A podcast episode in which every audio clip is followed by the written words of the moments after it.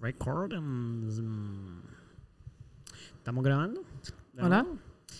Saludos, saludos a todos eh, los que nos están escuchando y bienvenidos a otro episodio de... La verdadera pregunta. Oh, me encanta como tú lo dices. Además, como a mí siempre se me olvida. Así que yo soy honesto, gente. Yo soy honesto. A mí se me olvidan los nombres. Se le olvida. Se Excepto olvida el mío. El mío no, porque llevo 28 años y medio con el mismo nombre, entonces ya era hora. Y no se me olvida. Pero si fuera eso, de seguro se me olvidaría mi nombre. Y el nombre repetido. Sí, o sea, y lo bueno es que no tuve que aprenderme el nombre de algunos tíos y de abuelos porque era el mismo. Exacto. Eso fue bueno. Este es tocayo, tocayo, tocayo. Yo soy el quinto, así que era como que, pues, Eduardo, Eduardo, Eduardo, y yo, pues, todo- genial, genial. Exacto. Y ya. Pero, anyway, ¿cómo estás? ¿Estás bien? Estoy bien, Edu. ¿Y tú? ¿Cómo Muy estás? bien. Esta semana ha estado chévere. Ha estado chévere. Sí. Una semana de par de cambios en mi vida. So, Eso es bueno, los cambios son buenos. sí, definitivo. Aunque a veces uno tenía que acomodarse y... Pero Ah, bueno, Pero eso, eso es parte de, pero, exacto. pero son cosas que, que me tienen emocionada. So. Ah, pues eso me, me hace sentir bien. Me, me siento contento por ti. Y hay que aclarar algo, por lo menos en mi parte, puedo decir que esta semana, diferente, a diferencia de la semana pasada que cuando grabamos, el, hay un poquito menos de calor estos días. Ha estado caliente, pero hay una como unas ondas que vienen por ahí. Eso vi. y- Viene lluvia. Ah, Tal vez nos salvamos de la sequía. Sí, mano, porque ya hay municipios que tienen eh, razón, racion- razón- ¿Racionamiento? Racionamiento, sí. Wow. Mi madrina en Canóvana ya, ya tiene días que no tiene agua. Ah, no. Y yo cuando escuché eso, porque yo y fui a hacer cosas la semana pasada a su casa, yo, oh, oh, soy yo. soy Eso viene, próximo. viene por ahí, viene por ahí. So, nada, amén, bendición que estas aguas llueva donde sea, porque además puede llover, pero si no llueve donde es, Ah, sí, tiene que ver encima del sí, de- del embalse ese, sí. Si no, igual podemos estar celebrando la lluvia, pero si no cae Para allí, nada. nos quitan el agua. Puede que llueva aquí. Si llueve aquí, cae en el embalse. Porque el embalse es prácticamente el patio de, esto aquí. Ah, pues voy a, voy a soplar cada vez que veo una nube. La voy a, voy a decirle, Vete para allá. vaya. Vete para casa, Cristín. Ah, pero, escucha, escucha ahí. Ah. Yo, eh, mira para allá. Ah, fallaste. Tenía que ser yo esta vez. Déjame poner, a ver si, si la pego. Ah, Ah, Cristi, ¿qué te quité, te quité el, el trono. Ah, no se pudo. Sí, sí, me ganaste. Oye, ya yo lo puse, en- ya yo lo puse, ya. Ya yo lo apagué desde que llegué. Ni esperé. Yo espero. Ahora estoy diciendo eso y empieza a sonar mi celular aquí. Espérate, déjame asegurarme. Estamos bien, estamos bien, estamos bien. Espérate, déjame estar más seguro. Lo apagaste, Gente, lo esperen, no, esperen, no se, no se nos vayan, estamos aquí, estamos cuadrando. Ok, está apagado.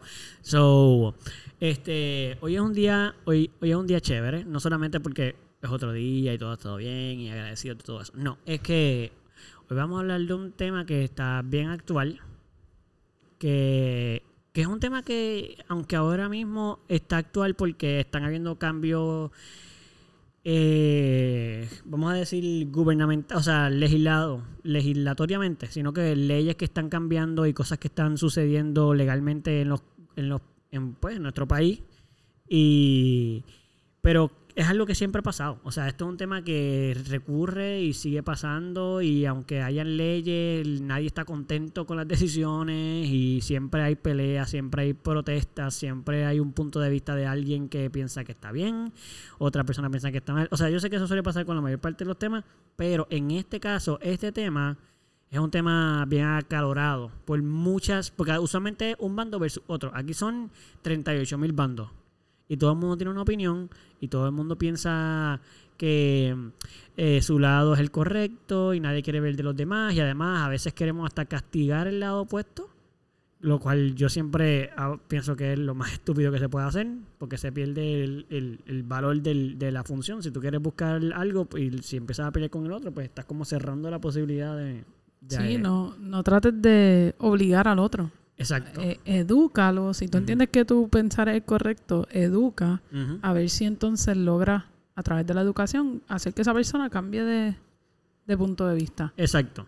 Este, y sé que suena como que estoy alargando el tema así como cuando en la radio quieren traer un chisme. Como de, hay una persona que en la farándula, que hermano, que tal cosa, y uno, ¿cuál es el nombre? Y de muy conocida, y tú, el nombre, y hizo tal cosa, te dijeron hasta lo que hizo, y de tal cosa, y uno, el nombre. nombre. Hasta que de momento te dicen y tú, ah, ok, yo lo sabía. Edu, pero no has dicho de qué vas a hablar. Correcto. Pues, damas, caballeros y caballerex, hoy vamos a conversar del muy doloroso para mucha gente y complicado de conversar tema de el aborto. O sea, ese es el, esa es la base del tema. Porque obviamente el tema es un poco más profundo que simplemente estar hablando de, de abortar, del aborto, o, o, ¿verdad? Porque ahora mismo estamos en un momento histórico en donde en Estados Unidos em, se revocó, ¿verdad? El, ¿Cómo que se llamaba? Algo versus Wade. Roe versus Wade. Roe versus Wade, correcto. Gente, recuérdense que yo los nombres, no, o sea, no me critiquen por no decirlo, es que los nombres y yo somos complicados. Pero, y eso es algo bien importante que pasó, y yo quiero aclarar algo antes de pensar en el tema, eh, que es parte del tema también. Mucha gente estaba un poco equivocada y celebrando, unos bandos están celebrando y otros están dolidos innecesariamente. Porque yo entiendo que esto hace un cambio, hace un cambio, pero a veces las personas piensan que haber revocado esto ya ilegaliza el aborto. Eso no es cierto. No es cierto. Lo que pasa es, o sea, eso lo que está haciendo es que el gobierno federal se lavó las manos, como hace con muchas cosas, y dice, ya, nosotros no nos vamos a responsabilizar, ahora les toca a cada estado, a cada territorio decidir qué van a hacer, así que aguántese todo el mundo. Exacto. Y nosotros vivimos en Puerto Rico, que, que somos un territorio eh, de Estados Unidos, los Estados Unidos de América, vamos a decirlo con propiedad, todos los apellidos. Y eso quiere decir que nosotros siendo un territorio, nos toca ahora eh, legislar, o sea, nuestra legislación le toca ahora ver qué van a hacer con el tema, cuáles son las leyes, porque en Puerto Rico, by the way, otra aclaración, que el pueblo de Puerto Rico y muchos movimientos que están protestando están equivocados. En Puerto Rico no es legal el aborto. Lo que pasa es que hay una, no sé cómo se llama, si es como que algún tipo de cláusula o un tipo de acuerdo que sí, igual que el, dime el nombre otra vez. Roe Roe Wade. versus Wade. El Roe versus Wade, nosotros tenemos uno aquí, eh, que se llama El Pueblo contra Duarte o algo así. Este, que es básicamente lo mismo, fue un caso parecido, eh, no sé si tiene la información, pero entiendo que es el caso de una adolescente, cual fue hacia un doctor que él estuvo dispuesto a, hacer el, a, pues, el, trata- el tratamiento, el procedimiento de aborto a esa niña y a base de esa persona se hizo un juicio y se hizo este acuerdo donde pues se legalizó el aborto en Puerto Rico, no importa el mes de gestación en el que tú estés. Porque en Puerto Rico es hasta nueve meses. Ok. Esto, o sea, aquí tú puedes abortar cualquier una semana antes de parir, si tú quieres. O sea, eso se puede. Pero estoy aclarando lo que es ilegal porque en la constitución de Puerto Rico es ilegal el aborto. Ok. O sea, por eso es que cuando yo escucho y veo los stories de la gente, eh, no hemos perdido, en Puerto Rico es legal el aborto. Mm, en Puerto Rico es ilegal, pero tienes el derecho para hacerlo porque igual que Roe versus Wade, aquí hay un hay una, ¿cómo es? yo no sé cómo se dice, pero como un tipo de ley o cláusula en la ley que te permite hacerlo porque hay un derecho, eh, existe Sí, el está, derecho. está protegido. Exacto, pero es ilegal. O sea, el gobierno de Puerto Rico, al haberse. Y de hecho, el de Puerto Rico está hecho a base de. utilizando el ejemplo de Roe vs. Wade. Y ahora eso haberse revocado, pues aquí la conversación es: el Tribunal de Puerto Rico tiene la decisión de decir, o vamos a seguir con la constitución que dice que es ilegal, o vamos a oficializar la ley con el acuerdo que se hizo a base de el pueblo versus Duarte.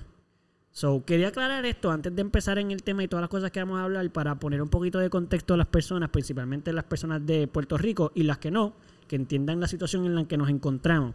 Porque a veces las personas en la euforia de la situación y de todo esto se dejan llevar por los flyers que ponen la gente aquí en Facebook y los movimientos extremistas y realmente pues tienen que saber la verdad. O sea, en Puerto Rico al momento tú todavía puedes abortar hasta los nueve meses, pero eso puede acabarse. Porque legalmente es ilegal. Es como la marihuana medicinal. Federalmente es ilegal. Pero cada estado tiene el derecho de poder decidir si se puede. Pero, el- pero los federales pueden venir en cualquier momento y llevarte preso. Sí, sí, no lo porque está. es ilegal. Aunque el gobierno de tu país diga que es legal, federalmente es ilegal. So, tú podrías ir preso. De todos modos, federalmente te pueden llevar preso. So, nada. No voy a seguir en él, solamente quería aclarar esa información para que todos estemos al tanto de la situación en la que por lo menos en Puerto Rico nos encontramos, porque pues eh, las personas que nos escuchan fuera de Puerto Rico también entiendan la situación en la que nuestro país se encuentra. No sabría otros países cómo lo han manejado, que estaría chévere ser de otro país, que nos deje saber un poquito de cómo en tu país es, si tu país es legal, si es ilegal, cómo lo están manejando, si hay apoyos eh, sociales o ayudas federales que federales, bueno, no digo federales porque no todos los países lo llaman así, pero si hay ayudas gubernamentales o cosas que el gobierno hace para apoyarlo y cómo funciona. Déjanos saber porque de verdad mm, desconozco de otros países. Y, bien importante, conocer un poquito de la historia de qué fue lo que quitaron, por qué se quita. Eh, pero básicamente todo esto viene, como dijiste el caso de Puerto Rico versus Duarte, esto es Roe versus Wade. Es, un, es un caso que se vio en la corte y abrió paso a una decisión federal donde quedaba protegido el aborto o quedaba legal eh, y obligaba a todos los estados, porque si tú pones una ley eh, federal, le aplica a todos los estados y todo el mundo tiene que adaptarse a cumplir con la ley federal. Exacto. Eh, Roe Y los versus Wade- territorios, no solamente los, los estados, sino Sí, que todo, todo todo, territorio. el que caiga bajo el territorio america- americano, en este caso, que es de lo que estamos hablando. Exacto. Eh, en Roe vs. Wade, básicamente esto fue en los 70, esto fue en el año 1973, donde una mujer conocida como Jane, Jane Roe, pero ese no era su nombre, ese era su eh, seudónimo. Lo que le pusieron para que legal, para que públicamente no tuviera repercusiones. Correcto. Eh, ella quería tener un aborto y lo quería tener de manera legal.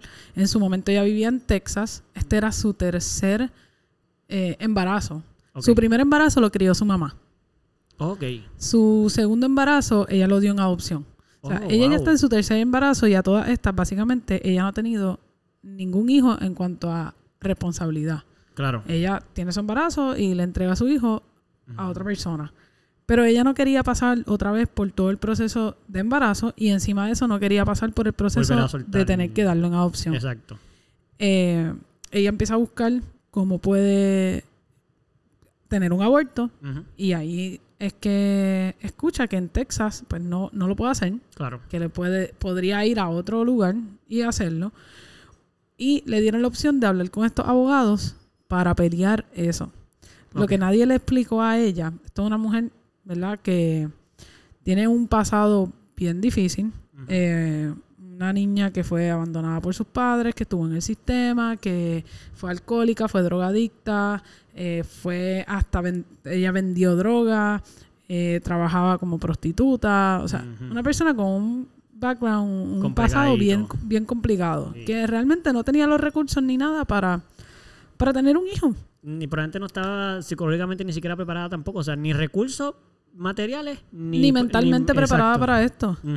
Y, pero sí estaba consciente de que ella no iba a traer un niño para darle una mala vida. Así que dentro de todo, había algo de razón ahí. Responsabilidad. Eh, exacto. Mínimo con, con una criatura. Sí, porque ella estaba clara que ella no lo podía criar. Claro. Y entonces ella va y habla con estos abogados que usan su caso para pelear en corte el aborto. Lo que ella no sabía, por, pues, por falta de conocimiento, es que eso toma tiempo. Y- Mm, wow. Al final del día, cuando Tuvo el hijo. tuvo que tener el bebé, Wow. Porque no tanto. encontró una manera de hacerlo. Inclusive ella consideró hacerlo de una manera, manera Ilegal, ilegal antes de hablar con los abogados y cuando llegó al lugar, porque ella iba, ella llegó al lugar. Se a ya. Sí, cuando ella llega al lugar, se encuentra un, un lugar vacío. Y cuando le pregunta a los vecinos como que, mira, ¿dónde está la gente de aquí? Y le dicen, no, los federales vinieron hace una semana y Lo se llevaron a todo el mundo preso aquí. Wow. Porque tenían una clínica de aborto ilegal. Ándate. Y pues por eso no lo hizo de manera ilegal. Porque al sitio que ella pudo conseguir, pues se lo habían, lo habían fichado. Sí. Pero ella literalmente estaba dispuesta a hacer lo que tuviese que hacer. Logran usar su caso para debatir en corte. Logran poner una decisión a nivel federal. En el, todo empieza en el 71. Sí. Terminan tomando una decisión en el 73. O sea, estamos hablando de dos, años. Wow. Eh, y ella se sentía usada. Usada por, el, sistema. Por supuesto. Porque ella no le importaba nada, ella lo único que quería era un aborto. Sí, no era un movimiento social. No, Ella para ella era no. una decisión para ella. Correcto. Eh, pero Wow, qué interesante eso. en- ella se volvió una persona eh, importante, obviamente, claro. para este, estos casos. Se volvió una figura, una figura para defender todo lo que es el aborto. Y su caso ha resonado por los pasados 50 años. Ujú. Y Hasta llegamos meses, meses. hasta- Bueno, todavía suena, lo que pasa es que ahora fue revocado. Pero ahora sigue- fue revocado. Eh, pero una de las cosas bien curiosas de este caso, ¿verdad? Que estuve leyendo y buscando información sobre él, sí se sabe quién es la persona. Ella se llamaba Norma McCorby. Eh, ella murió en el 2017. Tenía, Oh, creo que 69 años, algo así aproximadamente. ah, murió. Eh, pero en el, los 80, donde esto fue un tema bien fuerte, porque fue en el momento en que entonces cada estado tuvo que, dentro de que está la ley federal, cada estado sí puede poner sus regulaciones siempre y cuando, siempre y cuando cumplan con, con la ley federal. Claro.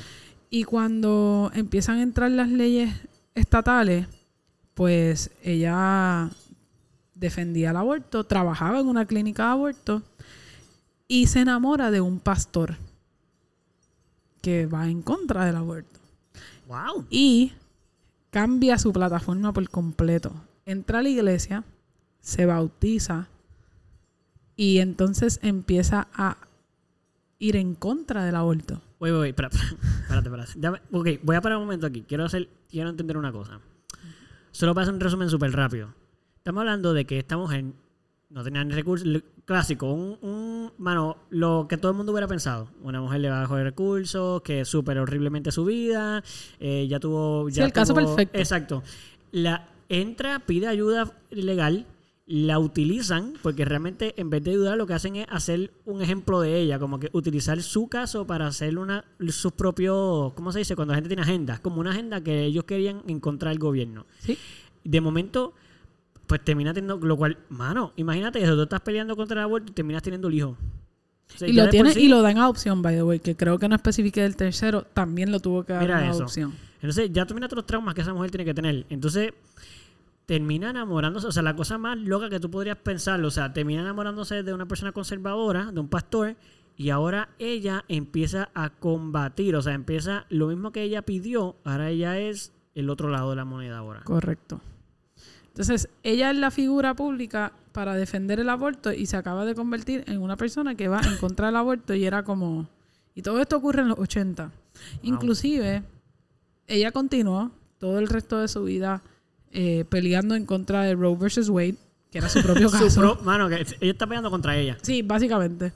Y ella llegó a hablar con Obama ¿En serio? para pedirle que quitara la ley. Wow. Y llegó a hablar con Sotomayor. No estoy claro. Sotomayor es uno de los jueces del Supremo. Ah, ok. De un, actually, una de las juezas que votó para que Roe versus Wade no fuera eliminado. Ah, ok, era de las que estaba obviamente a favor. Exacto, ella a favor. estaba a favor de Roe versus Wade. Claro. Eh, So, ella, ella- estaba tomando, ella sí estaba tomando, mm, o sea, estaba haciendo acciones legalmente las que tenía que hacer y intenso. Ella se estaba reuniendo con gente poderosa. sí, con gente de poder. Oh my god. Para que Para revocaran- convencerlo. Sí, para que quitaran Roe versus Wade. Oh my god. Y ella Roe. Sí, por eso. Es como que quiero que me canceles. Sí. O sea, quiero que quites todo lo que trabajé por los primeros, qué sé yo, 30 años de mi vida. Ahora necesito que los quites todo. Pero entiendo que en ese momento no llegó a más. Porque, nuevamente, esto es una mujer con un background, con un historial, que no le juega a su favor. Ujú. Entonces, a ella no la querían por su inteligencia o por su, su opinión. A ella la querían por lo que ella representaba. Claro. So, su opinión realmente nunca fue importante. Era y, una herramienta. y por eso ella se sentía usada, porque no era su opinión, era su historia. Era la tristeza en su historia la que llegaba maybe a los corazones y, y a la gente. Y entonces creaba este movimiento para, para que pusieran esta ley. Pero cuando ella hace el cambio, al principio sonó porque fue como, wow, o sea, la, Si la cara del movimiento. la cara del movimiento se está echando para atrás. Pero como ella no usó su nombre, hasta cierto punto Claro. ella no era la cara La del no movimiento porque ella no le puso frente desde un principio. Es la primera vez que la conocen. Entonces, cuando la conocen y todo, ella está echándose para atrás. Entonces, la gente la deja de coger más en serio aún porque tú tienes una historia que no juega a tu favor y ahora tú estás cambiando de pensar. Tú creaste todo este revolú. ujú. Logran esto con, con tu ayuda, con tu historia y 10 años después tú te estás echando para atrás y ahora quieres reversar todo. Y eh, no estamos hablando de un cambio pequeño. Sí, como que verle credibilidad. Claro. Ella, al, al haber tantos años dicho una cosa y de momento ahora decir otra, es como, sí, pero ahora no te podemos coger en serio. E influenciado por alguien. Claro. Porque no fue una decisión Ella no del hizo- todo de ella. Claro, o sea, fue la gente creó una ideología de y- ella. Exacto, la gente creó una ideología de ella que no existía. Y después ella pues siguió viviendo su vida porque es un ser humano. Se enamoró de una persona que cambió toda su ideología, que tiene todo... Oye, tú tienes todo el derecho de cambiar tus opiniones. Claro. No estamos diciendo que no. Pero cuando estamos hablando de una persona que crearon un movimiento a base de ella, pues ahora parece hipócrita. Sí, claro. Es como, ah, sí, pues sabes qué, pues no. Es a conveniencia. Se ve como que es a conveniencia. Cuando Ah, tú necesitabas el exacto. aborto, estás a favor. Pero entonces, ahora que no lo necesitas y estás enamorada de una persona que está en contra y, y se dedica a pelear esto todos los días, pues entonces. Ahora te conviene pelearlo porque tú quieres que tu, tu marido, por decir, esté bien contento contigo. Claro, Básicamente. claro. Wow. Pero eso es para que conozcas un poquito de la sí, historia de, de dónde sale esta ley y quién es Jane Roe. Gracias por todo eso porque yo estoy seguro que igual que yo, mm, la mayor parte de la gente que, que va a escuchar esto y que anda por ahí no tiene ni idea de Así eso. es. Y una de las cosas que sorprendió en aquel tiempo eh, es que cuando vinieron a hacer el. a ver quiénes eran los que estaban votando a favor y quiénes eran los que estaban votando en contra, uno pensaría de entrada que son los republicanos Claro. los que se oponen al aborto exactamente. y que son los demócratas los que votan a favor del aborto. Claro. Pero la historia en aquel tiempo fue diferente porque los, los demócratas eran los más religiosos. Y al ser los más religiosos, le estaban votando en contra al aborto. Y, hoy los día- republicanos eran los que estaban pasando las leyes a favor. Wow. Por ejemplo, en ese momento, en el 1967, Ujú. Ronald Reagan, que terminó siendo presidente de los Estados Unidos, pero en Sí. ese momento, eh, si no me equivoco, era Legislador. al- eh, mayor, alcalde, Ah, alcalde. de California. Él pasa una ley en el 1967 a favor del aborto. Y él era republicano. Yo nunca hubiera pensado eso Sin posible. embargo, cuando fue a correr como presidente, Habló en contra del aborto. Pero Claro. como que a todo el mundo se le había olvidado, Que él, él fue el defensor. Sí, entonces habló tan bien y puso una campaña muy buena que le comieron el cuento y ganó presidente de los Estados Unidos. Es como Fue si al- presidente de los Estados Unidos. Si a la gente todavía no le da asco a la política, le debería dar asco nada más escuchar esto. Claro, Es como que él, él está utilizando el aborto como un medio publicitario político. Claro. Como, mira, me ahora me beneficia que lo ponga legal, pues lo ponemos legal. Ahora no, porque para ser presidente tengo que decir que no. Eh, no al aborto. Es como, wow, mi hermano, pero... Así Lo es. cual nos hace cuestionar entonces... O sea, me hace cuestionar a mí y yo sé que vamos a seguir... No, no quiero interrumpirte, pero me hace cuestionar de cierta manera también el...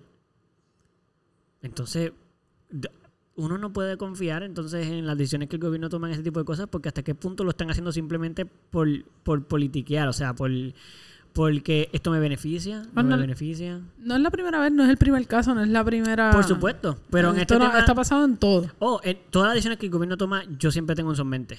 Pero que a veces uno dice que estos temas que son así, tan intensos en el sentido de que estamos hablando del aborto, de eh, estás poniendo leyes que pueden controlar las decisiones de las mujeres sobre sus cuerpos y cosas así, es como que, ok, pues en este caso, por favor, dejen un poquito la política al lado y vamos a tomar una decisión correcta. No, ni aquí. Y este tema tiene tantos, ta- tantas áreas, porque esto va desde lo que es mi decisión como mujer a lo que, lo que es bueno para mi salud, o sea, lo que me puede salvar o matar, a lo que va después, porque una de las cosas que, que se debate mucho, por ejemplo, es el hecho de que dicen, ok, vamos a salvar esta vida, no vamos a abortar, porque eso es una vida. Pero después de que ese bebé nace, ¿quién se está encargando de que ese bebé tenga calidad de vida? Claro. Porque, ¿cuál es- ¿para qué tú quieres traer una vida al mundo si no va a tener calidad de vida? O entonces tenemos aproximadamente 438 mil niños en el sistema actualmente de Estados Unidos. Casi medio millón. Todo- eh, casi medio millón de niños que ahora mismo no tienen un, hogar población de Puerto que Rico. viven, del go- que viven en el gobierno, en el sistema del gobierno porque sus padres los abandonaron, porque su familia los abandonó. Y ahora vamos a obligar a gente que no quiere tener hijos y que está dispuesto a no tenerlo, a tener un aborto, a decir, mira, tienes que tenerlo. Porque al caer en cada estado, sí habrán estados que, que lo van a permitir, pero estamos claros que hay estados que son extremistas y no lo van a permitir. Definitivo. Y sabemos cuáles son. O sea, históricamente eso, todo el mundo sabe cuáles son. Empezando desde el mismo Texas, Eso donde decir. empezó el todo. Primero, el primero que va a decir que no, Texas. Texas. Nadie en Texas. O sea, eso, eso, no, eso no está cuestionable. O sea, el que piensa que Texas tiene un- una probabilidad de que, de que el aborto sea legal, tú no sabes. ¿No? tú no entiendes. Entonces, mi pregunta es, ¿también van a cambiar las leyes para cuando esos niños nazcan? ¿Quién se va a ocupar de ellos? Ujú. ¿Quién, ¿Quién los va a mantener? ¿Quién les va a dar de comer? ¿Quién les va a dar calidad de vida? ¿Quién se va a asegurar que estén en un hogar seguro? Porque si yo no quiero un hijo y me obligan a tenerlo, cuando ese niño llegue yo lo voy a menospreciar. Claro. Lo que representa para ti es, es- es horrible. Esto termina en casos de abuso, en casos de maltrato, en casos de abandono, Definitivo. en, en tú y yo tener que mantener más niños en el sistema básicamente y seguir Definitivo. pagando porque es nuestro dinero el que mantiene todos esos sistemas. Claro. claro. Entonces, y cuando esos niños cumplen 18 años los tiran a la calle como si Oh, sí. como- como- Mira, de yo- un día para otro como si nada. Porque no, no los preparan para el mundo tampoco. Dos cosas que tengo que decir. Uno, la primera, que es bien gracioso porque lo que tú dices básicamente es el gobierno hace esto. La criatura no ha nacido, o sea, el niño no ha nacido, la niña, el niño, el niñe, como quieran decirle. En ese momento ni siquiera tiene... A veces el, el gobierno está defendiendo algo que ni siquiera tiene género. Porque Claro. te están defendiendo desde que el óvulo empieza a reproducir células. O sea, que ni siquiera es un cero, o sea, es un montón de células organizándose. Entonces, te defienden desde ahí hasta el día que nace. Una vez el niño nace, ok, te toca a ti ahora. Y uno, espérate, espérate, espérate, espérate. Tú estás defendiendo la vida de, una- de un, de un ser mientras no está vivo, mientras no ha nacido. Una vez nace, bueno, que Dios reparta suerte. Eh, no. O sea, verlo junto que eso es como que no ha nacido, pero ya tiene todos los derechos de vivir. Y el gobierno te va a tirar toda la fuerza del gobierno y la ley. Puedes ir hasta preso para obligarte a que nazca ese niño, porque, oye, hay que defender la vida. Pero ¿y por qué no defender la vida una vez ya nació? La vida de ese niño, ¿quién la va a defender ya una vez nazca? Porque lo que, y esto es seguido, el segundo punto es el siguiente. Yo conozco un niño, tuve la, pues yo no diría oportunidad porque no suena como una oportunidad, pero tuve lamentablemente la oportunidad de conocer a un niño en ese proceso. En el último proceso, por ejemplo, eh, yo trabajaba en la luz repartiendo promociones y qué sé yo, y trabajé con mucho, pues con muchas personas de la calle, porque pues, en Puerto Rico lo, lo que decimos el vagabundo es la persona que está en la calle pidiendo dinero, eh, no, no necesariamente son adictos, pues la gente solamente tiene el error de pensar que todos son adictos, pero no, son personas que están en la calle y no tienen dinero. Ok, perfecto. Una de esas personas que yo estuve como dos años compartiendo el espacio de trabajo, vamos a decir, era un niño de 17 años. Que era parte, o sea, él era del, del o sea, él era, en ese momento al tener 18 años, pues todavía estaba protegido por el gobierno de Puerto Rico, era parte de, ¿cómo te digo? Del, del El sistema, como el sistema, dicen. exactamente. Ok, yo estuve el día que llegó la persona encargada de su caso para decirle a él que desde ese día en adelante él vivía solo ¿Y dónde va a vivir? en la calle. Todavía yo lo veo. Yo no. Tú no entiendes lo, horrible que es para mí pasar todos los días por el, por esa luz y verlo a él ahí. Eso es un niño. Un niño. 19 años tiene ahora. 19. Mano, yo a los 19 años estaba estudiando en la universidad y no tenía ni idea de cómo funciona el mundo. Ese niño debe no tener idea de cómo funciona el mundo. ahora vive en la calle perdido, dro- drogándose porque se droga. Porque, que- claro, ¿cómo no se va a drogar? O sea, primero que la droga le debe llegar, porque en la calle la droga llega sola. Entonces, ese niño está perdido, no tiene mamá, no tiene papá, no tiene, ya no tiene ni ayuda del gobierno. ¿Quién lo está ayudando? Nadie. La droga. Tú hablas con él y, y él te dice que él se droga porque ¿qué, qué más va a hacer? Bueno, es que la, probablemente esta es la manera de menos sentir. No tiene ni hambre cuando se droga. O sea, ese niño no come. Y tú lo ves, está en huesos casi ahí y, ese, y tiene 19 años y vive sin comer. Vive solo, se quema todos los días en el sol pidiendo dinero que no le dan porque se droga. Y él, yo no sé qué usa, pero usa de las cosas más locas. Yo lo veo, lo ves gritando, yo lo veo gritando. Yo lo he llamado porque yo lo conozco y yo lo llamo. Mira, no voy a decir su nombre, obviamente, pero mira, fulano. Y a veces si todavía no está demasiado volado, te responde y viene. Mano, pero es que ¿quién le da dinero a un tipo que está gritando como un degenerado ahí, corriendo en el pasto, o sea, en el medio de la isla y, y se mete en el medio de los carriles? Nadie le va a dejar ver a la ventana eso, es la verdad. Y es un niño de 19 años. Que no Se sabe más nada, que no, sa- no sabe No más sabe, nada. no. Y yo estoy seguro que si no se mueve, va a pasar el resto de su vida en Así. esa perdición. Para siempre se va a morir en la calle, así, Qué solo. triste. ¿Para qué tú quieres, para qué, para qué tú quieres defender la vida de un ser humano? A Para, todo- dejar, para darle esta calidad. para que Para- viva así. No. ¿Tú quieres que un niño, tu- tú quieres que un hijo tuyo viva así? Claro que no. Nadie quiere eso para su hijo. Nadie. no. Y la mujer que parió a ese niño, yo estoy segura que si supiera dónde está su niño, estaría llorando, su alma lloraría de dolor. Claro. Porque es muy probable que esa mujer no pudo porque no tuvo los recursos o no sabía, porque, oye, en Puerto Rico se puede, pero a lo mejor en ese momento ella ni sabía. O tomó la decisión equivocada y, y lo, y lo dio en adopción. O sea, y, y se habla- oye, no vamos, no, no vamos a entrar en justo, injusto, mala madre o mal padre. Oye, las razones por las cuales eso sucede no son tan importantes, porque el resultado es más importante. Claro. El niño está en la calle. No importa por qué pasó, ese niño está en la calle. Y, y que, sufriendo. que es increíble porque en, en Puerto Rico, una vez más, es, es a conveniencia. Si tú tienes un niño que tú mantienes en tu casa, tú lo tienes que mantener hasta los 21 años, por ley. Es Sí. un niño hasta los 21 años. Aquí tiene que ir al pediatra hasta los 21. Lo cual todos sabemos lo ridículo que es uno estar en una cita médica en un pediatra a los 21 A los 21 años. años. sí, tú te sientes bien fuera de sitio. Y la única manera, básicamente, que puedes salirte de eso, y la parte del pediatra no te puede salir. No, no, no. entiendo yo. Emancipándote. Eh, pero para ciertas cosas te tienes que emancipar. ¿Y cómo lo haces? O recibiendo el permiso de tus padres, o casándote, que necesitas el permiso para casarte, o quedando embarazada.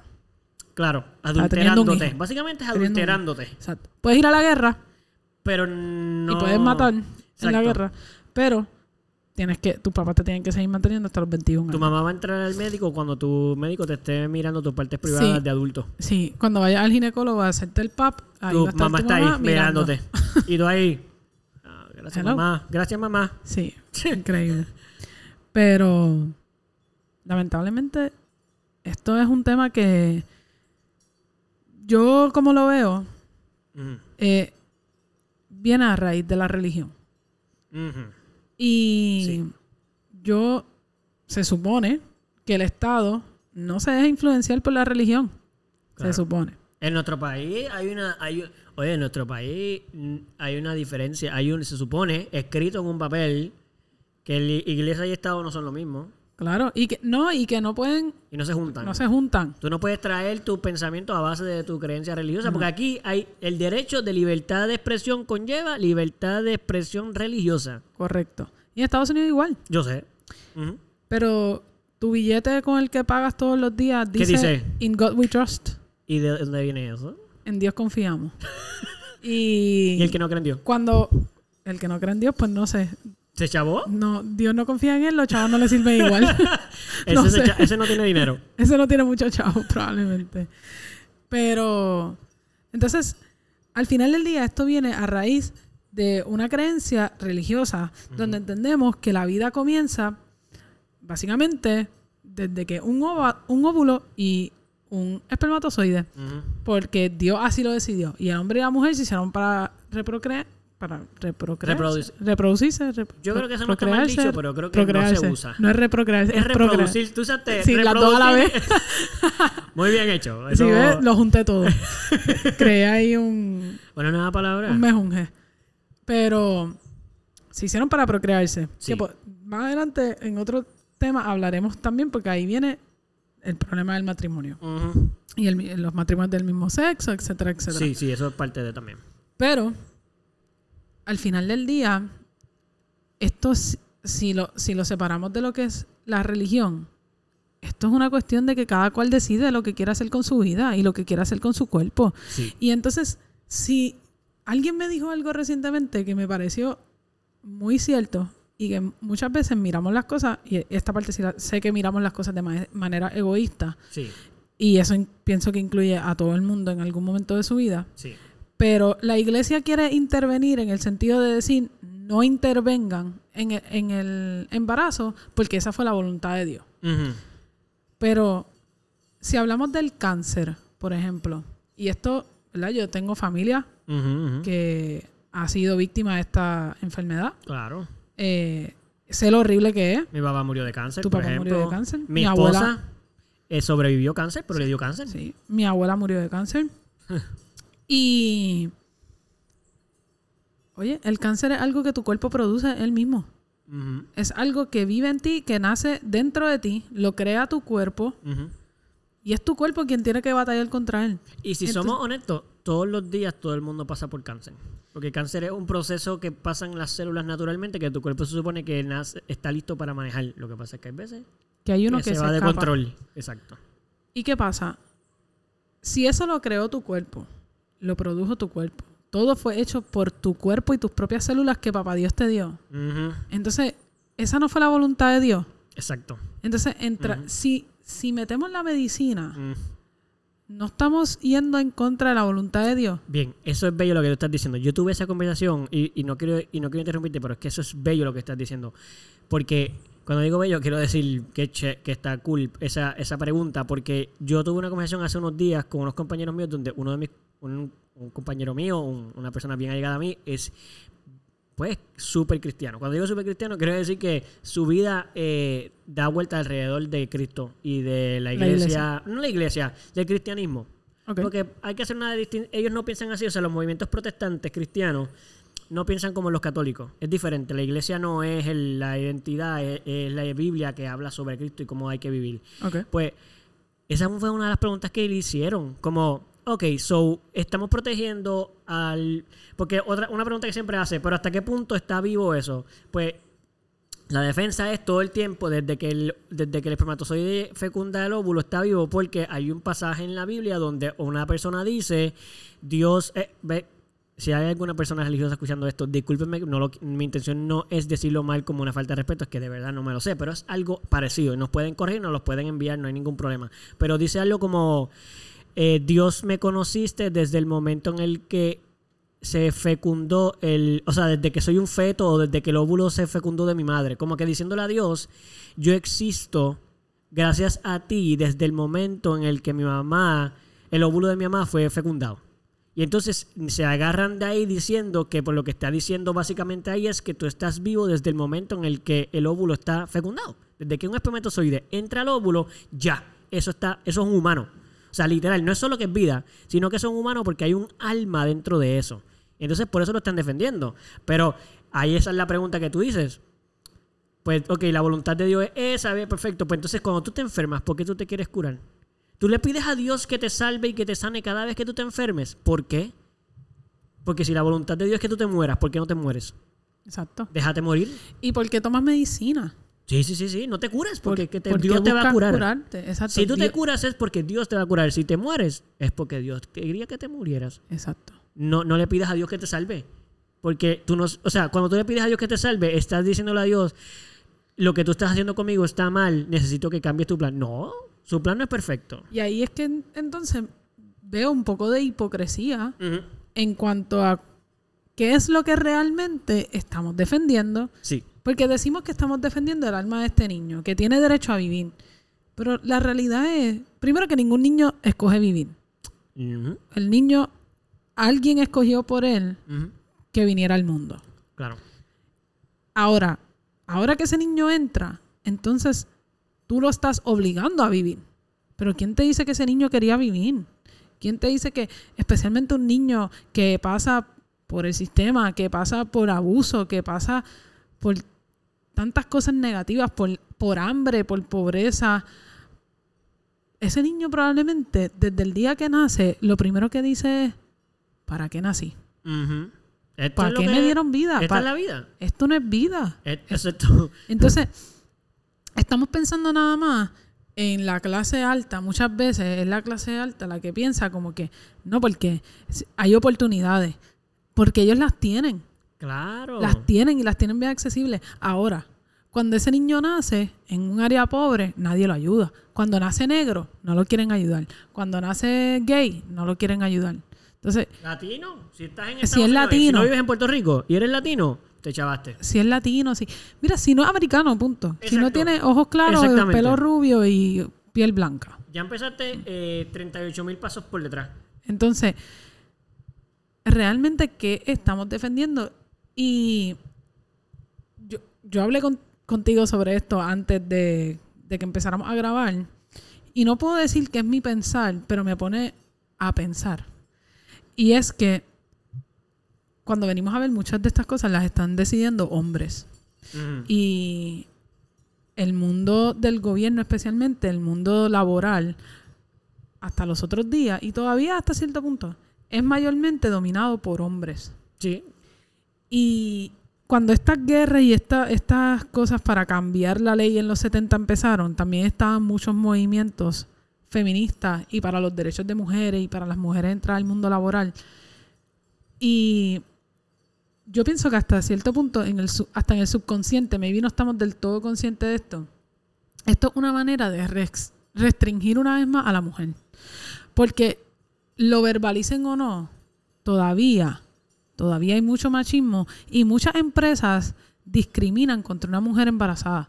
Sí. Por definitivo. ejemplo, yo conozco una muchacha que actualmente está embarazada, que la escuché decir, porque lo que tiene son como dos meses de embarazo y nadie sabe que está embarazada, Sí, lo porque no se le nota. Exacto. Pues ella estaba en busca de trabajo y ella dijo, yo no voy a decir en mi trabajo que yo estoy embarazada hasta después de que me cojan, porque tienen que dar los derechos de maternidad y entonces no claro, la van a querer coger. claro, entonces, pero aquí vamos, aquí viene parte de la hipocresía, no te voy a contratar porque estás embarazada. Pero tienes Pero que tenerlo. tienes que tener ese bebé. Entonces, ¿de ¿Cómo qué vivo? Exacto. ¿De qué vivo? ¿Y el dinero dónde ya sale? ¿Me, me entiendes? Y ni que aquí ayudaran mucho durante el proceso de maternidad. Son No, dos no. meses. No, no, no, no, no. O sea, ta- dos meses es nada. No, es, ridículo. aquí la maternidad es una bobería. Lo ven como una Y las enfermedad. empresas no lo quieren. Sí, lo ven como una enfermedad. ¿Estás enfermo? No, no, pues no te... No. es una discapacidad, Gente- básicamente, para, para esa... eh, No, ella no es apta para hacer este trabajo. Ah, está embarazada. No, es que no puede trabajar. Exacto. ¿Cómo que no puede trabajar? Yo puedo hacer todo. o sea, A mí ningún médico me ha dicho que mi vida está en riesgo si yo hago algo. Pues, ¿por qué no puedo trabajar? Claro, claro. Oye, tienes que cuidarte de ciertas cosas, pero no es que no puedes hacer nada. Claro. Es más, puedes hacerle todo. Mira, yo he visto, y lo digo porque me lo dijo mi suegra. Y oye, discúlpame, suegra, si no quieres que compartiera esto, pero no creo que es nada muy personal. Es algo que yo pienso que es interesante. Ella casi no tuvo pipa, literal, hasta los ocho meses. O sea, ella trabajó y no le no tenía ninguna O sea, ya no. Porque las mujeres que tienen una pipota, porque hay unas mujeres que tú ves y tú dices, ya no, la pipa se la está llevando. Y, y, oye, de verdad, hay unas pipas que tú dices. Cuando, eh, aclaro, para las personas que no son de otros, de que son de otros países, no sé si usan el término pipa, pero hablo de la barriga. O sea, la barriga, eh, hay mujeres que le crece tanto la barriga que sí se vuelve un impedimento. O sea, no se pueden doblar, no caben, les molesta, les aprieta todos los órganos. Es difícil, yo lo entiendo. Pero hay mujeres que no. Y hay mujeres, mira, yo creo que ella hasta ejercicio hacía, sin problema, Mira, hasta los ocho meses. en un momento dado de mi vida yo trabajé en un hotel. Sí. Y una de las chefs del hotel eh, estuvo embarazada eh, mientras yo estaba allí. Claro. Esa mujer trabajó yo creo que hasta la semana antes de, de dar a luz. Pues ella ahí. tenía una pipa que ya no cabía por la línea. Ella, ella dentro de la cocina ya prácticamente no cabía. Se le quemaba la pipa. O sea, ya- Básicamente, casi que tenía que ponerla encima de la plancha para poder ponerse de frente. Ella prácticamente trabajó de medio lado Sí. todo el tiempo. Porque no. Y tenía por varios meses, tuvo una barriga grande. Y ella no dejó de trabajar en ningún momento. En ningún momento. Sí, no faltó, no se iba. Ella, hay que trabajar. Ella fue a trabajar. Y oye, lo cogió un poquito más suave al final. Ya Claro. también Bueno, ya el cuerpo se cansa, está cargando mucho Claro. peso, etcétera, etcétera. Pero ella fue una persona totalmente funcional. Y son mujeres totalmente funcional. Sí. Pero las trata. Entonces, eso es parte de por qué hoy en día, en nuestra generación también, muchas mujeres no quieren tener hijos porque les han dejado saber Sí. que no pueden tener éxito laboral si quieren ser madres, básicamente. Tienen que es la- sacrificar. eh, exacto. Entonces yo digo, esto no es una manera también de una vez más controlar a las mujeres para seguir los hombres cogiendo el poder. Sí. vamos a obligar a las mujeres a que tengan... No es un tema que se ha hablado, pienso yo. No, lo ha- no, he, no he escuchado a nadie defenderlo desde ese punto de vista y creo Sí. que sería muy erróneo. Pero nunca he visto que alguien lo piense así de primera. Sí. Pero me pregunto si dentro de, en, en el subconsciente, es- y tiene que estar hasta cierto Sí, punto, está sí, el machismo. Está, el machismo por porque supuesto, por supuesto. ¿Cómo hombres van a decidir lo que pasa con el... Ellos ni tienen idea de lo que es pasar... No. Yo no he pasado por un embarazo y soy mujer y tengo hasta mejor idea porque yo sí brego con ciertas repercusiones, por decirlo así, que para yo poder quedar embarazada, pues por ejemplo, Sí, está la la, regla, exacto. está lo que llaman la menstruación. Exacto. Eso viene todos los meses. Y eso nada más es una de las Es cosas más, tedio- más tediosas de la Sí, vida y te va a de una tocar mujer. hasta... Vas a trabajar toda tu vida con eso. Literal. Tú nunca, vas- a menos de que trabajes hasta los 100 años, bueno, está bien, hasta los 60 y pico, 70 años, vas a estar toda tu vida trabajando con eso. Sí. O sea, ah, yo creo que un poquito menos, como hasta los 50, 60 aproximadamente es cuando viene Ok, la... recuerden que soy hombre. Así Sí, que, sí. Ahí es que, es- entre los, los 50, como a los finales de los 40, principios de los me fue la- 50, se me fue la usualmente por ahí es que viene la menopausia. ya casi abuela, pero, según yo, abuela todavía tendría menopausia. No, no, no, pero... Ah, dije menopausia. Mira, yo otra vez. sí, No es menopausia. Eh, eh, ¿Sí? menopausia otra cosa. Sí, pero quiero decir que yo puse abuela como que todavía tenía reg- o sea, tenía Ah, menstruación. menstruación, O sea, yo dije menstruación. 70 Sí, años. no, no, no. O sea, ¿cuánto tiene abuela? ¿70 y qué? 74, Pues, creo. para lo que yo dije, abuela estaría terminando. Imagínate. Ay, abuela, discúlpanos. Pero. eh, yo. Sí, mira, yo te voy a decir la verdad. Yo soy, obviamente, yo soy hombre. Yo me considero hombre. Lo aclaro porque, obviamente, hay que aclararlo. Hoy en día hay que aclararlo. Yo soy un hombre eh, heterosexual y mi pronombre es él. Yo me siento totalmente hombre. Y, oye, y lo aclaro simplemente para poner en contexto a las personas cuando yo hablo entiendan de dónde yo vengo. Y yo lo acepto. Yo no soy, yo no entiendo nada de eso. Yo puedo, mira, y yo me he instruido muchísimo porque en mi casa yo soy el único hombre. O sea, en toda mi vida, y tú eres mi prima, tú lo sabes. Tú eres mi única prima. Mi hermana, son dos hermanas. Mi papá se murió, mi mamá se casó con quien es mi papá actualmente. Y mi abuelo, esos eran los tres, los únicos tres hombres de mi familia éramos nosotros. Yo tenía tías, madres, tías, abuelas, porque tampoco tenía tíos, abuelos. No. O sea, yo no tenía tíos. Todos son tías, tías, primas, abuelas, hermanas. O sea, claro, yo puedo decir que yo tengo un poquito de ventaja en entender un poquito cómo... Entender, porque obviamente entender no quiere decir que yo lo voy a experimentar, pero lo entiendo porque todo lo que he tenido son mujeres alrededor mío. So, yo veo cómo la vida afecta a las mujeres de mi vida porque todo lo que yo tengo son mujeres. Inclusive, a veces yo veo la vida como mujer. Porque es que todo mi ejemplo ha sido mujeres. So, a veces yo puedo ver un poquito las cosas más fácil como una mujer porque es que toda mi vida estuve rodeado de mujeres. So, yo lo entiendo y lo comprendo. Y con todo y eso, No lo entiendo. no lo entiendo. Porque no soy un hombre. Y no lo voy a entender nunca. Este, y yo estoy de acuerdo contigo. Yo siento, de cierta manera, que cuando estas cosas. Y, y vamos a, y sé que estamos hablando históricamente desde el comienzo que, que de cómo llegamos hasta donde estamos ahora. Eh, estoy de acuerdo que en el comienzo. Yo estoy seguro que en el comienzo, y no me cabe duda, que el- lo que tú estás diciendo es casi un 90% ce- cierto. O sea, estoy seguro que principalmente al principio, cuando se comenzó todo esto, y legalizar el aborto y todas estas cosas, y no darle los derechos a las mujeres que se merecían, eran hombres decidiendo sobre las mujeres como si ellos fueran mujeres. O sea, como si ellos supieran siquiera. Claro, no es eso. Es que eran los hombres machistas lo que le tienen miedo son a las mujeres. Eso es lo que. Un hombre machista es como un homofóbico. No es. eh, decir que los odia por odio no es odio, son personas inseguras. Es, la mujer es tan poderosa que tengo que controlarla. Las mujeres, eh, eh, eh, eh, las mujeres son tan diferentes y no las entiendo que si no las controlo, ¿qué va a pasar? O sea, el miedo a lo que no conozco. Yo no soy hombre. pero yo no, la yo mujer soy de la mujer. vida. Sí, entonces hay que manejar eso. Porque Claro. mira el poder que tiene eso. O sea, las mujeres son las, las principales procreadoras de nuestro, de nosotros, del- de la humanidad. Si las mujeres no existimos, pero si las dejamos que hagan todo y decidan todo, puede que nosotros no tengamos nada que ver en el mundo. Es como un miedo. como el racismo, como todas estas cosas que siempre vienen a base de qué? De inseguridades, de miedo. Más nada, la gente puede decir lo que sea, la base de todo es miedo. Entonces, yo estoy de acuerdo contigo, yo pienso que aún hoy día, aunque sea inconscientemente, porque lo existe, hasta en nuestra generación hay hombres bien machistas. Claro. Uno puede decir, ah, nosotros somos la generación moderna. No, nosotros somos la- somos la generación que está peleando por los cambios y hay muchos hombres, incluyéndome a mí, que no vemos el mundo así, pero siguen habiendo muchísimos hombres conservadores. Es que hay hombres que piensan que está cool que su pareja trabaje y todo, pero el día que decidan tener una familia, pues ella la tiene casa. que dejar de trabajar y tiene que cuidar a los hijos y él, Sí. va, y él es el que va a trabajar. Y eso es porque como es la vida, porque así es la vida, así es como tiene que ser. Y una pregunta, hablando de ahí, de los hombres que quieren decidir que cuan- cuándo se va a tener hijos, etcétera, etcétera.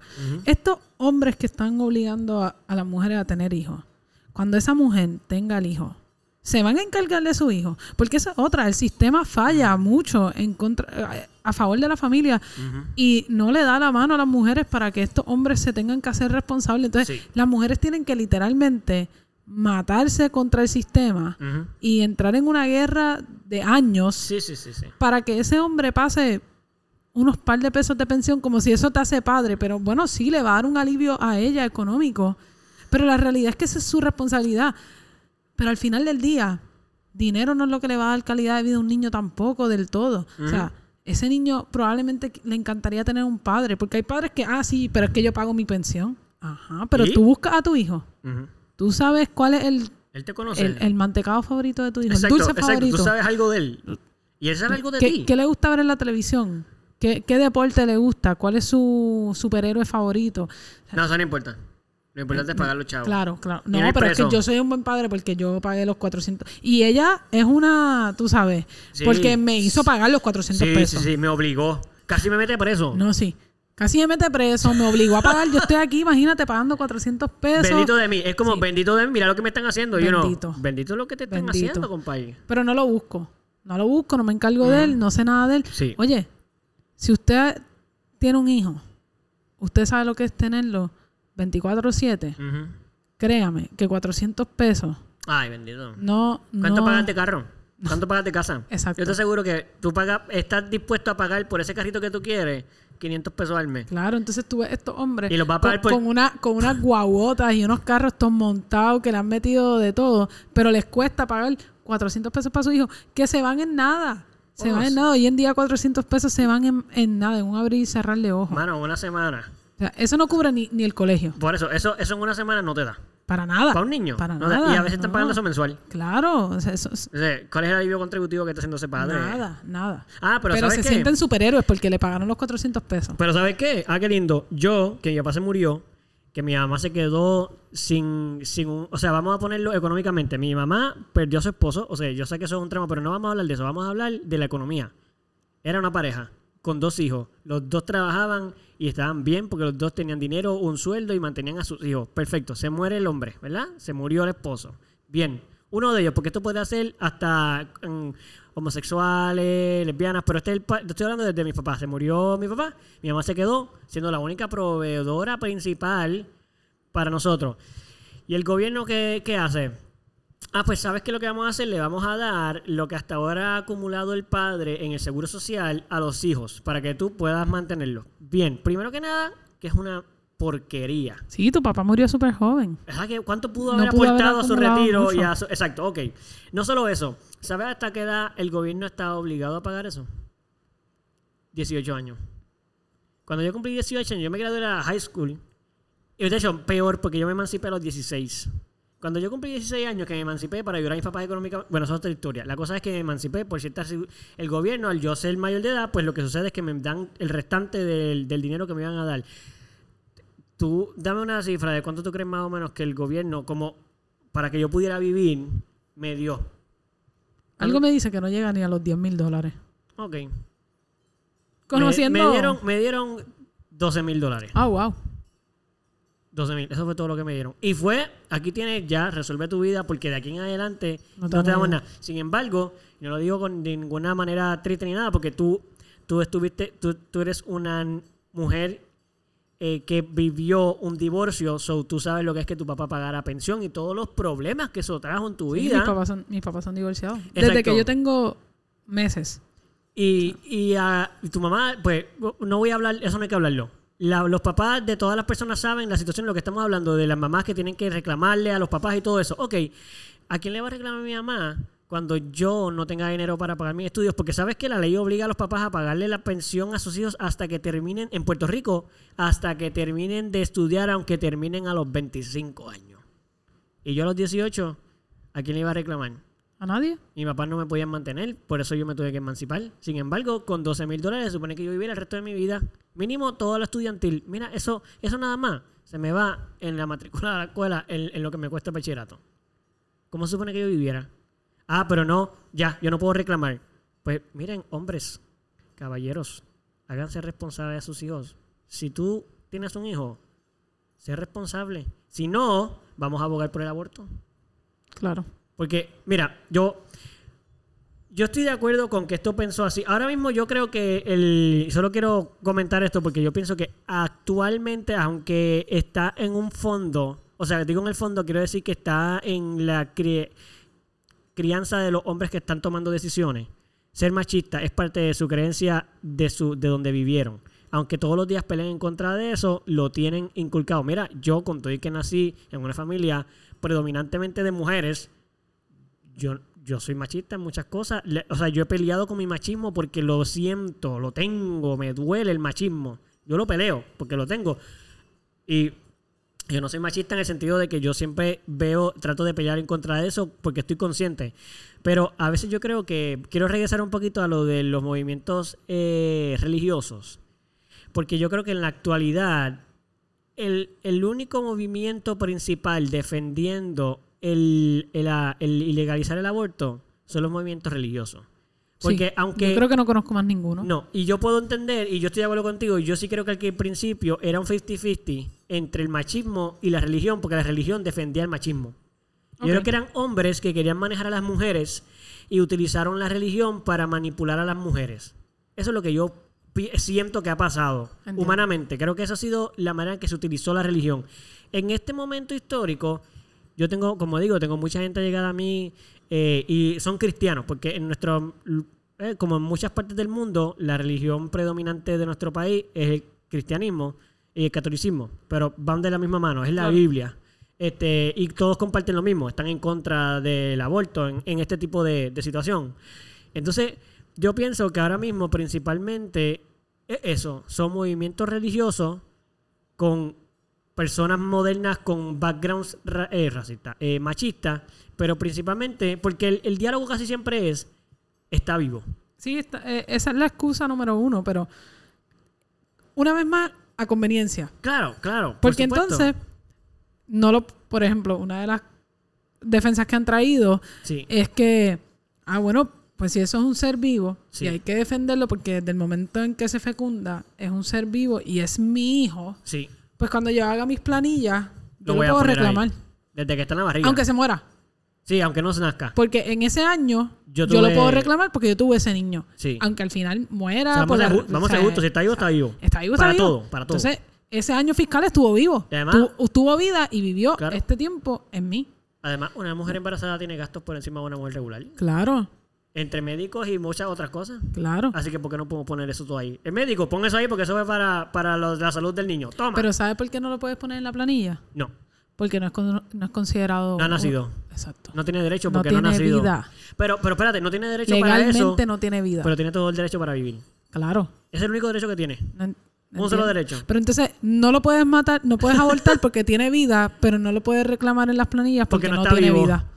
Eh. ¿Dónde estamos parados aquí? ¿Tiene vida? Esto es el mismo gobierno. Sí, y mira, yo voy a decir una cosa. Esto es lo que yo opino. Yo no digo que tú opines lo mismo. Yo imagino que sí, por- porque, porque te conozco y lo que hemos hablado. Yo pienso que eso se resume en una, una cosa bastante sencilla. Los humanos a veces queremos gobernar las vidas de los demás por las filosofías que tenemos. En el país en el que vivimos hay una falsa escritura eh, de los derechos que dice que todo el mundo tiene el derecho de vivir como quiere, o sea, con su ideología. Tú crees en los en fairies, pues perfecto, no hay ningún problema. Aquel cree en los trolls, pues no hay problema. Y aquel cree en Cristo, no hay problema. Y aquel en Mahoma, que en Alá, bien. Se supone, eso está escrito. Eso solo escrito, ¿ves? Todo en un papel es bello y perfecto y todo cabe ahí. Pero no es verdad. Este, aquí solamente mata el cristianismo. Entonces yo digo, ok, cristiano, vamos a sentarnos. Yo no quiero, yo no quiero, no vamos a pelear, vamos a conversar.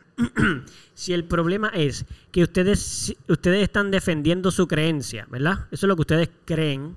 Los otros creen diferente. se supone que por la constitución, pues tu derecho llega hasta el del prójimo, así que no deberías de estar legislando para eso. Pero vamos a decir que tú lo estás haciendo con toda el amor y la seguridad, o sea, tú lo estás haciendo de verdad, no eres machista, no quieres hacer daño, no quieres controlar a las mujeres, lo estás haciendo porque de verdad tú crees en eso, porque tú estás convencido que ahí hay un alma y tienes que salvar ese alma porque tú eres cristiano. Bueno, primero que nada, no te toca salvar ese alma, solo toca a Dios. Ahí te toca encargarte de tú, de ser cristiano y seguir tú de esto. Pues sabes qué, yo pienso que esto es fácil. Si tú eres cristiano, no abortes. Enseñar a tu familia a no abortar y asegúrate que la congregación en la que tú estés no se aborte, porque ustedes que son cristianos.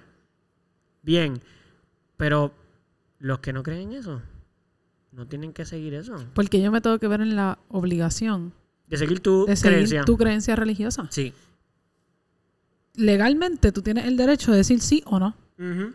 Pues, pues, que si tú en tu entender es que no vas a abortar, pues no. importa la situación de vida en la que tú estés, no lo hagas. Pero si yo no creo en lo mismo, en la misma religión y no pienso que tengo que salvaguardar ese feto o ese óvulo fecundado, pues y, y, no entiendo que es mi momento de traer vida al mundo porque no estoy preparada y porque no voy a traer un niño para que sufra, pues, pues tengo un aborto y es mi decisión, pero tengo la libertad de escoger porque se supone que eso es lo que es una democracia, donde todo el mundo tiene su libertad para escoger lo que quiera hacer. Sí.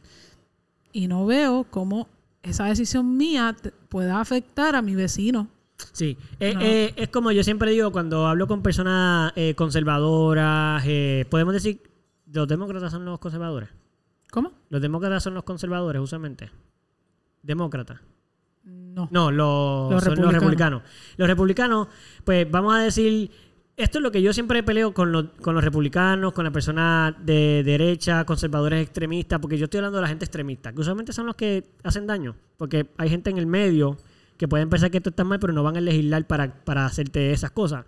Yo pienso lo siguiente, y la gente a veces no entiende esto. Los, los, conservadores siempre dicen no podemos darle el derecho a los liberales a que pongan a que peleen por esto eh, porque porque están eh, porque si hacemos eso nos están haciendo están controlando nuestras vidas lo cual es falso.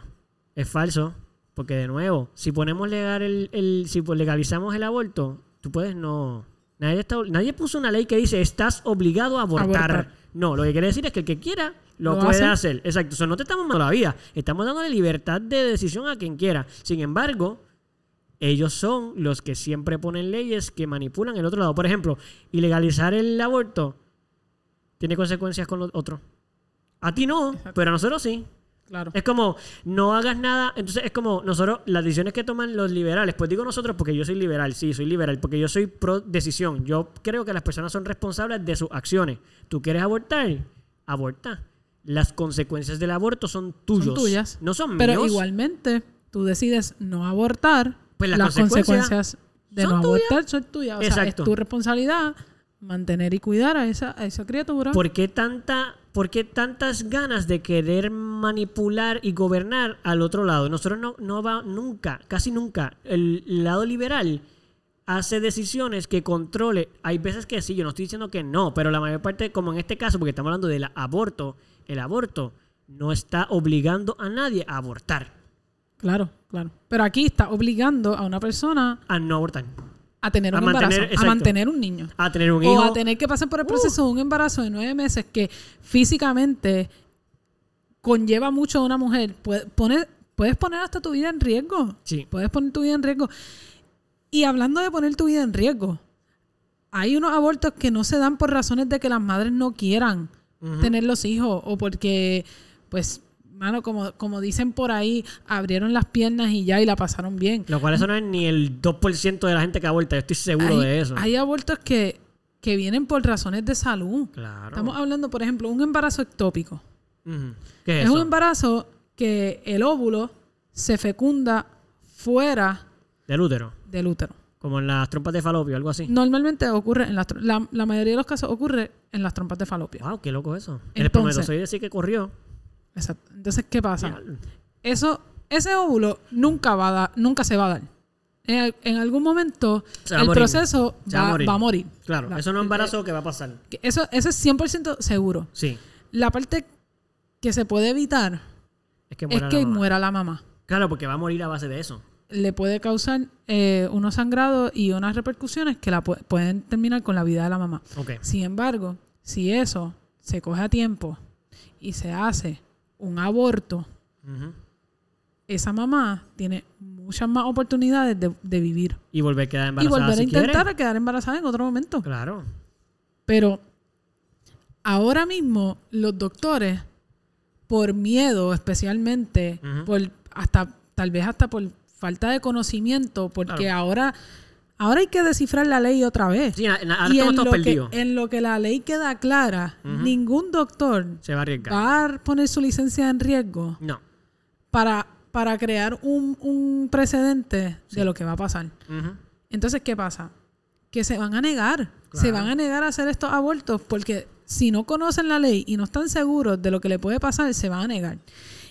Poniendo entonces más en riesgo aún la vida de las mujeres porque vamos a volver a lo que hablamos de Jane Roe y Ujú. lo que ella estaba buscando en su momento, que era una clínica de aborto ilegal. Claro. Una clínica clandestina. Los abortos van a existir siempre. Entonces, van a existir. La gente va a abortar Va a siempre. Esto fue como cuando negaron, cuando prohibieron el alcohol en los Estados Unidos. Claro. ¿Qué ¿Qué se crearon? Barras clandestinas. Pues claro. Y se forma. Bueno, había un contrabando de alcohol como lo hay con las drogas. Seguro. Es lo mismo, exacto, se te va a decir, las drogas es lo mismo, son ilegales, pero la gente Esto deja no va a usar dejar de pasar. Pero ¿qué pasa? Aquí hay una diferencia.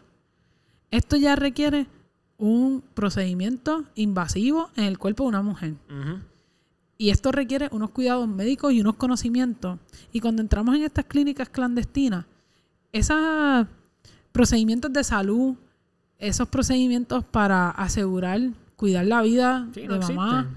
eso, nada de eso existe. No, no, Entonces, no. ¿qué pasa? Y no- Aquí y vienen puede- enfermedades. Y no hay nadie que se esté regulándolo. No, nadie lo está regulando. Esto es ¿Cuál es como la una técnica? carnicería. Es la técnica que se es una inventó el tipo. carnicería.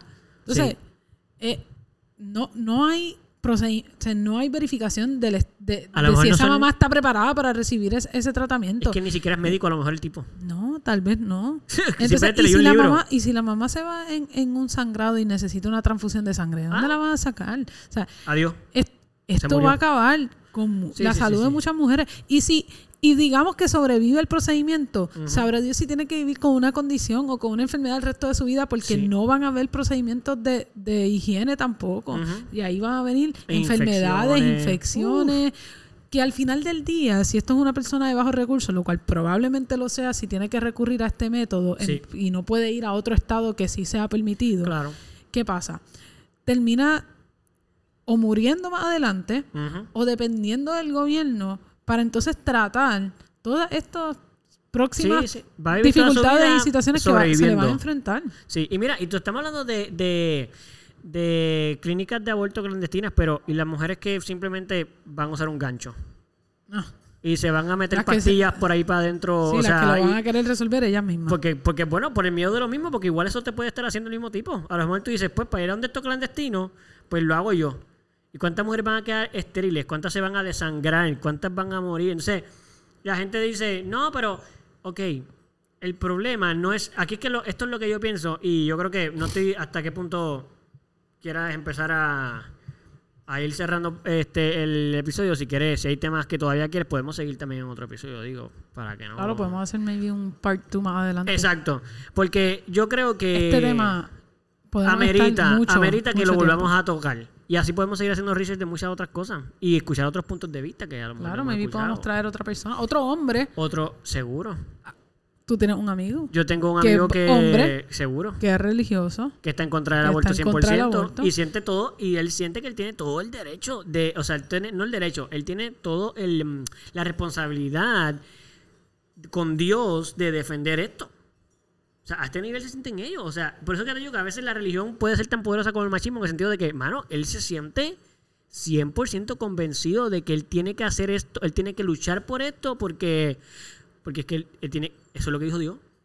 ¿Y cómo él no va a hacer lo que dijo Dios? Y yo lo puedo entender, o sea, desde ese punto Claro, de vista él, yo lo entiendo. él está defendiendo lo que él cree. Exacto. Pero, Pero hasta qué punto ¿A qué nadie te está atacando tu creencia. exacto, Porque ¿a nadie qué te está nivel obligando. lo que tú crees debe influenciar en lo que yo creo a Claro. nivel legal? Sí. O sea, y aquí es que viene entonces la discusión y la pregunta. ¿Cuál es la verdadera pregunta? ¿Quién tiene más derecho? ¿El religioso o el ateo, por decirlo así? Ajá. O el que O a pesar de su religión y su creencia entiende que hay libertad de escoger. Y yo pienso que también otra pregunta que nos podemos hacer, y a lo mejor eso, por eso es que puede ser múltiples episodios, porque yo creo que también otra verdadera pregunta puede ser, ¿realmente estamos defendiendo el aborto? ¿Qué estamos defendiendo? Exacto. ¿Qué- ¿Cuál es, Eh, cuál o- es ideal? O mejor dicho, realmente estamos defendiendo la vida en ese embarazo. Porque, como lo que hablamos, cuando esa vida nazca, cuando ya no sea un embarazo, cuando eso sea un niño.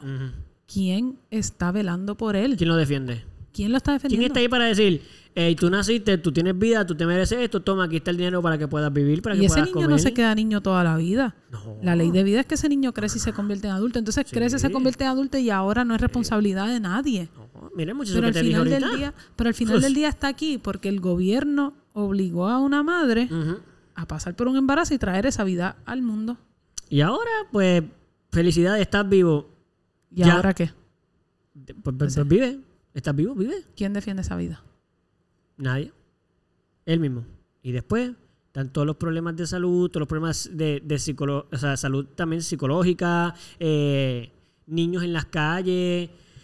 Es un tema muy complicado que yo creo que es tan fácil de solucionar. Simplemente dele el derecho a cada persona a hacer lo que quiera hacer. Claro. Y que las consecuencias de sus acciones son suyas. Si la mujer quiere eh, abortar a los nueve meses, mamita, prepárate que te puedes morir. Pero si eso es lo que tú quieres hacer, esas son tus consecuencias. Tanto tú como el bebé van a morir nueve meses. Estamos hablando que eso, es- eso literalmente ya lo puedes sacar y vive. Si tú quieres, no tienes ni que abortarlo. Te podemos hacer una cesárea a los nueve meses, te lo sacamos y se lo damos a otra persona. No, tú quieres abortar, quieres que, ok, no hay problema. Para que sepa, te puedes morir. Ok, ¿estás dispuesta? Perfecto. Pues esas son sus consecuencias. Claro. Esa es la consecuencia de ella. Nadie va a pagar esa consecuencia, nada más que esa mujer. Es más, al médico le van a pagar dinero. Así que el- la consecuencia de él es que, pues que, gana dinero. dinero. El hospital gana dinero. El gobierno le cobra los impuestos a esa gente del dinero que cobraron. So, al final, todo el mundo está ganando. Económicamente, todo el mundo está bien. El único que está perdiendo es esa mujer. Porque, ah, y, y quiero decir esto antes de que cerremos y todo eso. A veces yo siento que, que las personas que defienden el ilegalizar el aborto piensan que las personas que abortan son personas... eh, cuando la persona es pro aborto piensan que es como una cosa como sí, nos encanta abortar, queremos abortar todos los días y si pudiéramos abortáramos todo el tiempo. Queremos tener sexo no seguro para abortar todos los días. Nos encanta el sexo así, nos encanta que a mí me encanta estar embarazada porque lo mejor de embarazarse es poder abortar. Mano, yo estoy seguro que si tú vas a una clínica de aborto, más del 90% de las mujeres que están ahí, Lo han pensado 300 veces. oh, y, y, y de seguro la decisión no tiene nada que ver con que si quieren, con que, que es chévere se siente abortar. Si esta es mi, li- mi libertad o mi derecho y pues Y para ver cómo se siente lo voy a hacer. Ay, qué divertido. ¿Qué tal si mañana vamos, me preñas? Vamos, ah, mi amor, ¿qué tal si me preñas? Porque no ha pasado Para por pasar eso. por la experiencia Para de abortar. abortar. Mano, porque de verdad yo pienso que lo defienden con tanto coraje contra las mujeres que hacen esto, que es como si, como si ya estuvieran haciendo esto por placer. Ninguna mujer. Yo estoy seguro, mano. A, lo mejor hay alguna persona, porque siempre hay una manzana podrida, que tuvo la idea así. Y de seguro, mira, y seguro, y no quiero ser racista, pero de seguro, una blanquita con dinero dice, ay, total, yo puedo hacer esto si puedo abortar. Ok, a lo mejor que hay me una voy a cuidar si al peor de los casos pues Es voy a aborto. Exacto, papi tiene chavo, así que nada, pues cualquier cosa le digo, "Papá, papi, Sí, sí, el, mira vecino es... Llama al doctor que es médico, que venga aquí y aborta en la casa. Ajá. Y nadie se entera. Ya. Bien, ok, eso yo lo puedo entender, yo lo puedo creer. Bueno, eso ni siquiera es el 98% de las mujeres. No. O sea, eso no- nadie, no, la- el 90%, por- yo te aseguro que el 99%. Las mujeres que realmente necesitan que el aborto esté disponible no lo ven de esa manera. No es por gusto, No es por no es por placer. No. Es por necesidad. Claro, y esa es la parte que yo no entiendo cómo, cómo, cómo pueden pensar que las mujeres quieren hacer, como que, que nosotros estamos defendiendo algo por, porque sí, porque es chévere. ¿Qué te pasa? sea un poquito más, no sabes. Te entiendo. Así que creo que Con esta los dejamos. los dejamos, los queremos mucho. Gracias por estar aquí una vez más. Por favor, Denos Sí. sus opiniones. denos sus opiniones, compartan el, el podcast, este episodio y el podcast en general si les gusta, díganle a sus amigos, a sus amigues, a sus amigas, a todo el mundo, a su vecino, al perro, todo el que quiera escucharlo que lo escuche. Eh, Y déjenos saber qué temas les gustaría también escuchar. correcto. Así que nada, los queremos muchísimo, cuídense por favor y nos vemos en la próxima. Nos vemos la próxima. Buen día.